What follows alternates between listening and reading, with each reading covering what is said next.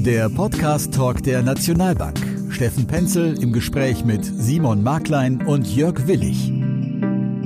Herzlich willkommen beim Podcast-Talk der Nationalbank. Unser Thema heute: Niedrigzinsen und kein Ende in Sicht. Strategien zwischen Kapitalerhalt und Wertzuwachs. Meine Gesprächspartner dazu sind Simon Marklein, Leiter Private Banking und Wealth Management und sein Kollege Jörg Willig, Leiter Portfolio Management. Schönen guten Tag. Herr Marklein, wer sein Kapital möglichst sicher anlegen will, steht vor enormen Herausforderungen. Welche sind das Ihrer Meinung nach? Lassen Sie mich die Rahmenbedingungen an einem Beispiel festmachen. Die aktuelle Rendite einer zehnjährigen Bundesanleihe liegt bei minus 0,3 Prozent. Wenn Sie also als Anleger äh, dem Staat der Bundesrepublik Deutschland ihr Geld für zehn Jahre leihen, bekommen sie dafür aktuell keinen adäquaten Zinssatz, sondern im Gegenteil, ihre Investitionsrendite ist sogar negativ. Von daher wundert es auch nicht, dass wir jetzt schon seit längerer Zeit sehen, dass die Verzinsung auf Konten, Festgeldern oder Sparbüchern ersatzlos weggefallen ist. Und wenn Sie sich das politische Umfeld momentan anschauen, sei es das geldpolitische Umfeld, der Zentralbanken oder eben auch der europäischen Regierungen, dann werden wir hier meiner Meinung nach auch keine Entspannung innerhalb der nächsten Jahre sehen. Woran liegt das? Gerade jetzt jüngst äh, im Zuge der Corona-Pandemie wurden ja die Geldschleusen noch weiter geöffnet, was eigentlich ein höheres Zinsniveau auf dieser Seite vermeidet. Und ich glaube auch, dass der politische Impact hierbei überschaubar sein wird, dass Regierungen fordern, das Zinsniveau wieder an die realwirtschaftliche Entwicklung anzupassen. Warum ist das meiner Meinung nach der Fall?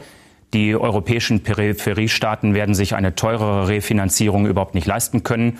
Und das gehört zur Ehrlichkeit hinzu, profitieren natürlich auch die europäischen Kernländer signifikant von der günstigen Refinanzierung, insbesondere die Bundesrepublik Deutschland, aber auch unser Nachbar in Frankreich.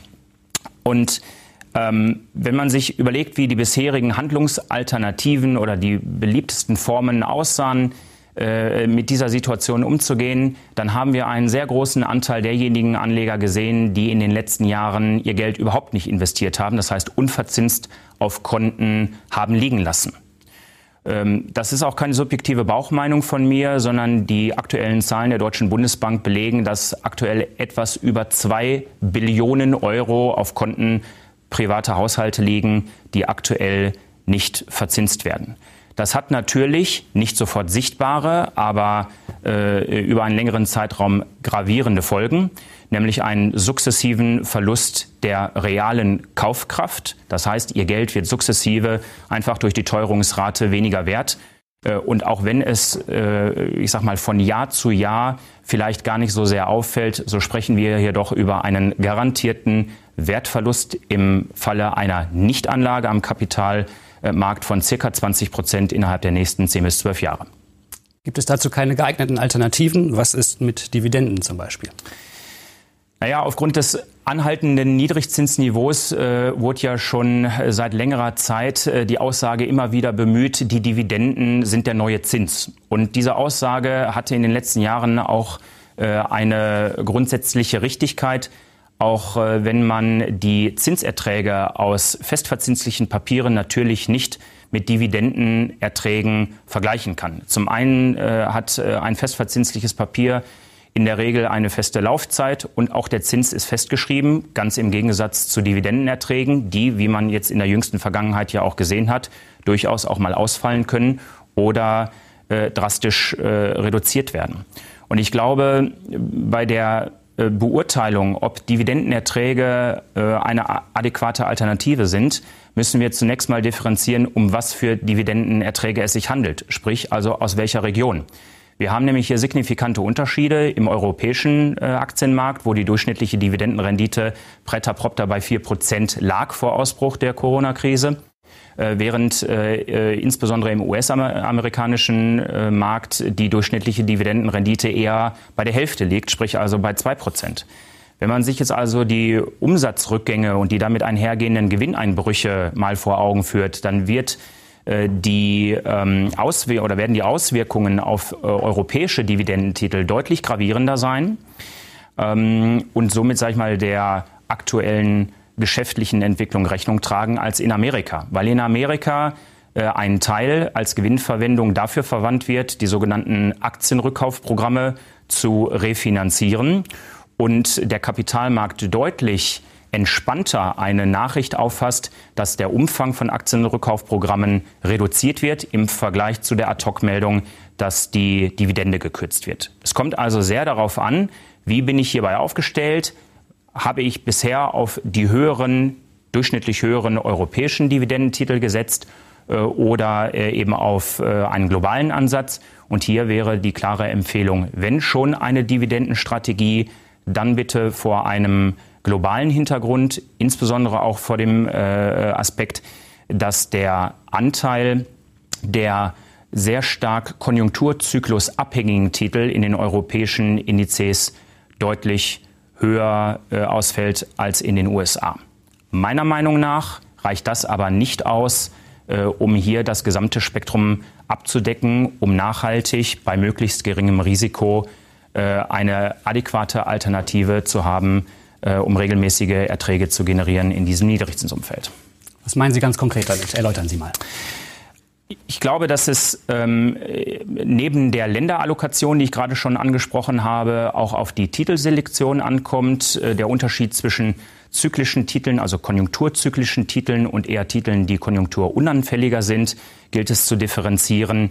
Ähm, sehr stark ist dabei abzustellen auf die jeweiligen äh, Branchen. Wer ist also gerade in dieser Corona-Krisenzeit von Umsatz- und Ertragseinbußen betroffen. Das sind in der Regel bei uns zum Beispiel die Branchen äh, europäische Banken, äh, das äh, ist die Luftfahrt, Luftfahrtsindustrie, das sind Automobilhersteller, das ist ein Teil der Chemie äh, und das sind Industriegüter, die natürlich deutlich weniger nachgefragt werden, weil wir derzeit doch einen spürbaren äh, Investitionsrückgang sehen auf, seitens, äh, auf Seiten der Unternehmen, um mitunter eben auch die Liquidität des Unternehmens äh, zu stärken. Und ähm, wenn man das analysiert, dann ist man sehr, sehr schnell äh, bei der Fragestellung der Bilanzqualität, also wie hoch ist der Verschuldungsgrad, wie hoch ist der Free Cashflow, ähm, wie sehr äh, ist das Unternehmen abhängig von globalen Lieferketten, wie sehr ähm, ähm, machen sich gegebenenfalls Nachholeffekte in der Nachfrage nach Produkten oder Dienstleistungen bemerkbar?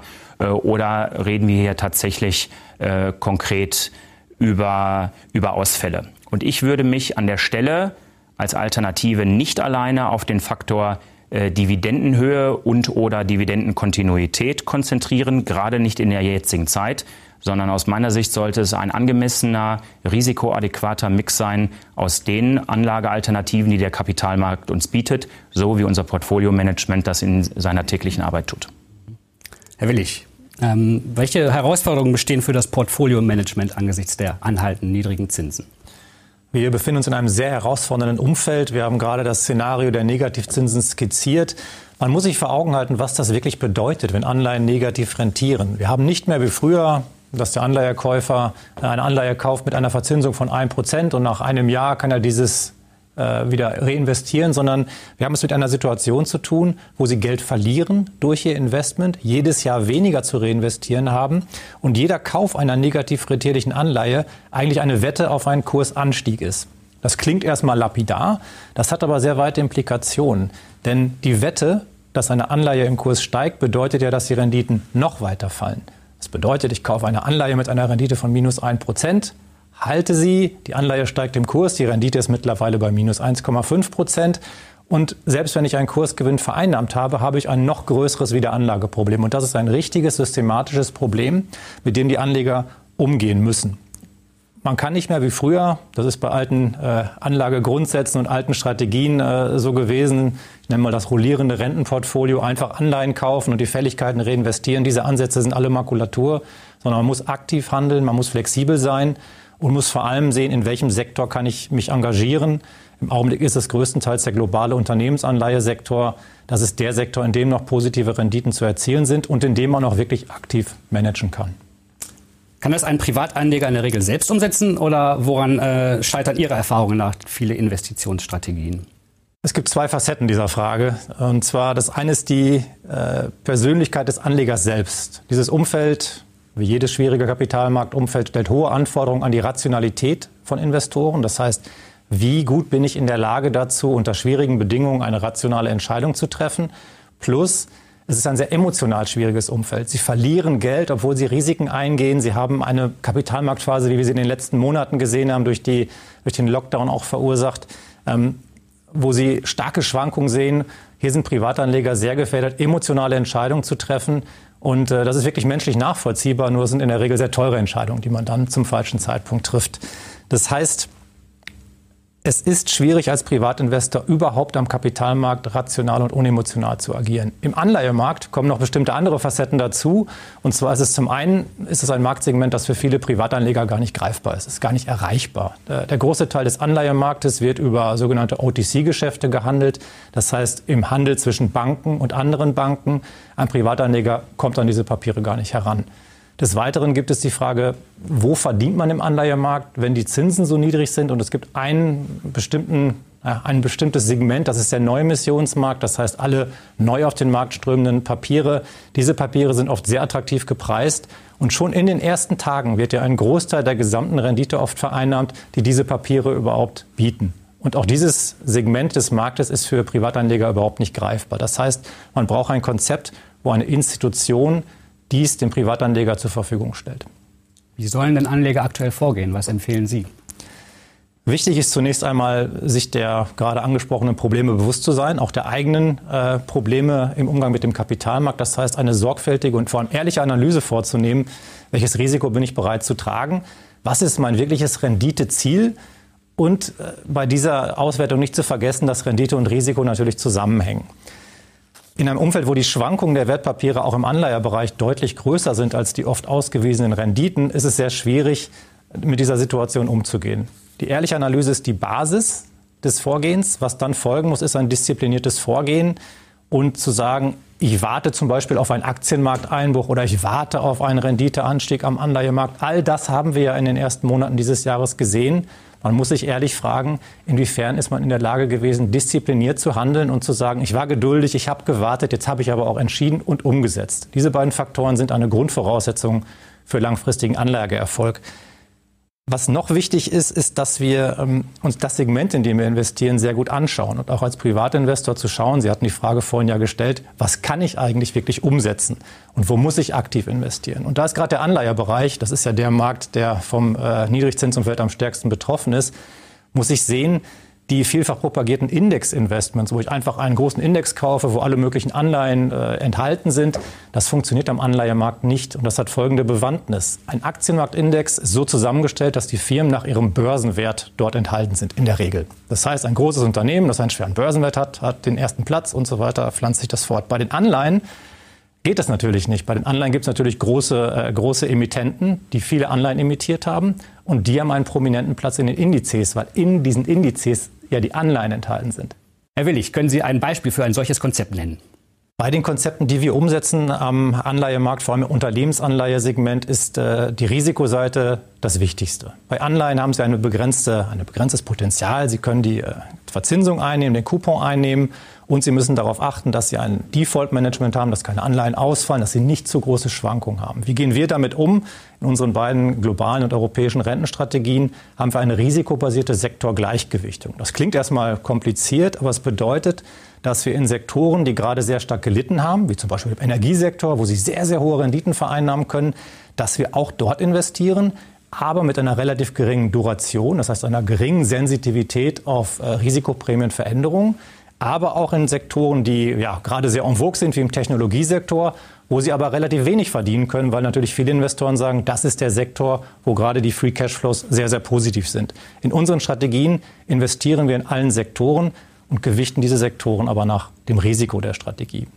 Wenn man weggeht von den rein anleihenbasierten Strategien, dann haben wir auch eine Multi-Asset-Strategie, die im Grunde für Anleger, die sagen, ich kann mich von der reinen Anleihewelt entfernen. Ich bin nicht regulatorisch eingeschränkt, ich kann das von der Risikoneigung oder ich finde es einfach attraktiv, haben wir einen risikobasierten Multi-Asset-Ansatz, der in allen liquiden Assetklassen investiert, der sektoral und regional sehr, sehr breit gestreut ist, der mit dem Niedrigzinsumfeld sehr gut klarkommt und auch mit einem Umfeld gut klarkommt, wie wir es jetzt in den letzten Monaten gesehen haben, wo einzelne Anlageklassen sehr, sehr stark leiden.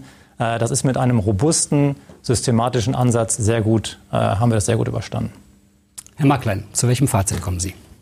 Lassen Sie mich die Frage anfänglich vielleicht etwas provokant beantworten. Wenn Sie sicher Geld verlieren wollen, dann sollten Sie jegliche Investitionsüberlegungen ad acta legen und Ihr Geld unverzinst auf dem Konto belassen. Sie werden nachvollziehen können, das ist nicht unsere Empfehlung, weil dies genau zu den Effekten führt, die eher schleichend einsetzen, nämlich ein sukzessiver Verlust der Kaufkraft Ihres Vermögens. Geht man etwas differenzierter vor, dann bieten, glaube ich, die europäischen Anleihemärkte momentan wenig Investitionschancen, es sei denn, es geht zulasten der Laufzeit oder der Bonität. Oder sie legen Wert eben auf einen aktiven Selektionsprozess über eine Institution, wie Herr Willig gerade eben schon erläutert hat, die normalerweise dem Privatanleger verschlossen bleibt. Spannt man den Bogen etwas weiter und verlässt den europäischen Rentenmarkt, dann ist man sozusagen beim globalen Rentenmarkt angekommen. Auch hier eignet sich genau wie bei der Diversifikation im Aktienbereich eine Investitionsstrategie, um eben auch hier Renditevorteile zu nutzen. Und im Hinblick auf die Dividendenstrategie, wenn sie denn verfolgt wird, bitte global ausgerichtet, sollte das auch nicht das alleinige äh, Merkmal sein, woran man sich orientiert, sondern es sollte ein weiterer Mix alternativer Anlagemöglichkeiten in ein Gesamtkonzept, das für die nächsten Jahre tragfähig ist, implementiert werden. Abschließend möchte ich noch einmal appellieren, und das mache ich sehr gerne und auch sehr häufig, ähm, das Kriterium Rendite nicht als alleiniges Kriterium heranzuziehen für eine Anlageentscheidung, sondern die äh, Rendite immer ins Verhältnis zu setzen mit dem damit einhergehenden Risiko so wie Sie sich Renditekennzahlen angucken können der letzten fünf oder zehn Jahre, so sind auch mittlerweile Risikokennziffern äh, in einem vergleichbaren Zeitraum verfügbar. Dabei referenziere ich insbesondere auf die Risikokriterien äh, historische Volatilität und auch Maximum Drawdown, das heißt also einem Kriterium, das misst, wie weit diese Investitionen im Falle zum Beispiel eines starken Kursrückgangs an den Aktien oder äh, Renten- oder Rohstoffmärkten reagiert und somit auch ein maximales Risiko daraus abgeleitet werden kann. Und je nachdem, wie Ihre Renditeerwartung ist, auf der einen Seite und Ihre Risikobereitschaft respektive Ihre Risikotragfähigkeit, ergeben sich somit für jeden Anleger unterschiedliche Investitionsmöglichkeiten, wenn Sie beide Kriterien berücksichtigen. Dies eignet sich sowohl für benchmark-orientierte Strategien, wo Sie den Anteil zwischen Aktien äh, und Renten festlegen, aber auch äh, auf den von Herrn Willig dargestellten globalen Multi-Asset-Ansatz. Und da das unser tägliches Brot ist, würden wir uns natürlich freuen, wenn Sie uns hier Ihr Vertrauen schenken würden und wir Sie dementsprechend beraten dürfen. Herr Marklein, Herr Willig, vielen Dank für Ihre Einschätzung und das Gespräch. Ihnen vielen Dank für Ihr Interesse und bis zum nächsten Podcast Talk der Nationalbank. Bis dahin, machen Sie es gut. Unser Thema in der nächsten Folge Künstliche Intelligenz. Quantensprung für Geschäftsmodelle und Anlageperspektiven. Abonnieren Sie den Podcast Talk der Nationalbank.